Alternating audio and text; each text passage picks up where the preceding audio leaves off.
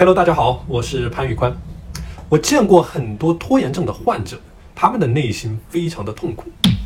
朋友小 A 即将大学毕业，对未来的发展非常的迷茫，他的心里面有非常多的想法，想进事业单位，想去西部支教，想在将来有一家自己的公司。但是这些都只能停留在想法上面，而现实生活中的他，没有课的时候呢，每天早上在宿舍会睡到八点钟到十点钟，有的时候会去图书馆，但是更多的时间他会去刷各类的新闻资讯。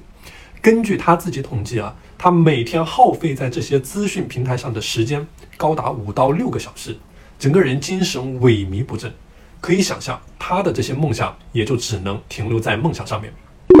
朋友小 B 是一位三个孩子的妈妈，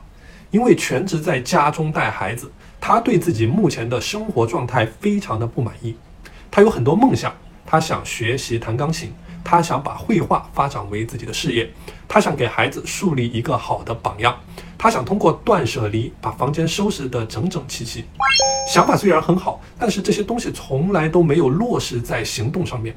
晚上想想千条路，白天又回到了老路上。日复一日的重复呢，让他如同被困在围墙当中，一眼望不到尽头，内心的痛苦可想而知。下面这两个案例就是典型的拖延症给我们带来的伤害。那么，究竟有没有什么好的方法能够让我们迅速的走出这样的状态呢？答案是肯定的。在二零二一年刚刚过去的三个月当中，我挑战自己用十二周的时间去完成一年的任务。为了实现这个目标，我每天在压力下保持着十三到十四个小时的高强度的工作，以每十五分钟为一个时间颗粒度去管理我的时间。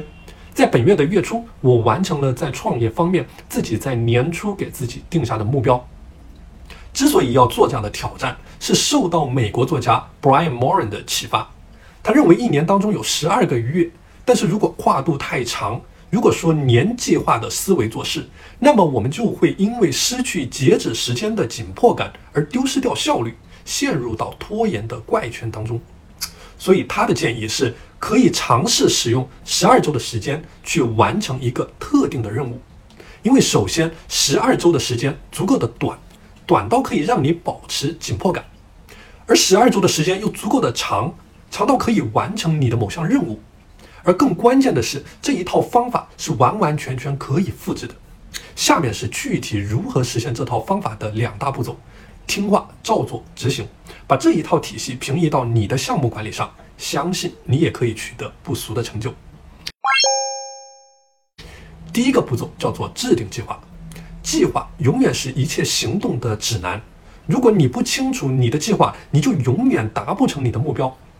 计划的制定呢，可以使用 SMART 原则或者 OKR 目标管理方法，只要锁死两个点就不会跑偏，也就是完成的目标量与完成目标的时间。第二个点叫做目标拆解。如果说你在十二周之内想要赚到十万块钱，或者说你想要减掉十公斤的体重，那么你就需要把这一个目标进行具体的拆解，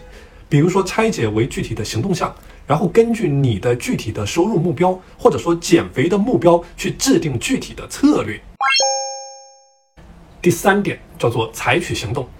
这也是我们所谓的“三只青蛙”时间管理的概念。只是看着十二个星期的目标，总是觉得高高在上、虚无缥缈。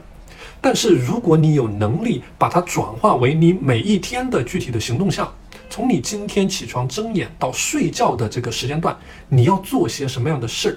这样的十二周计划才能有意义。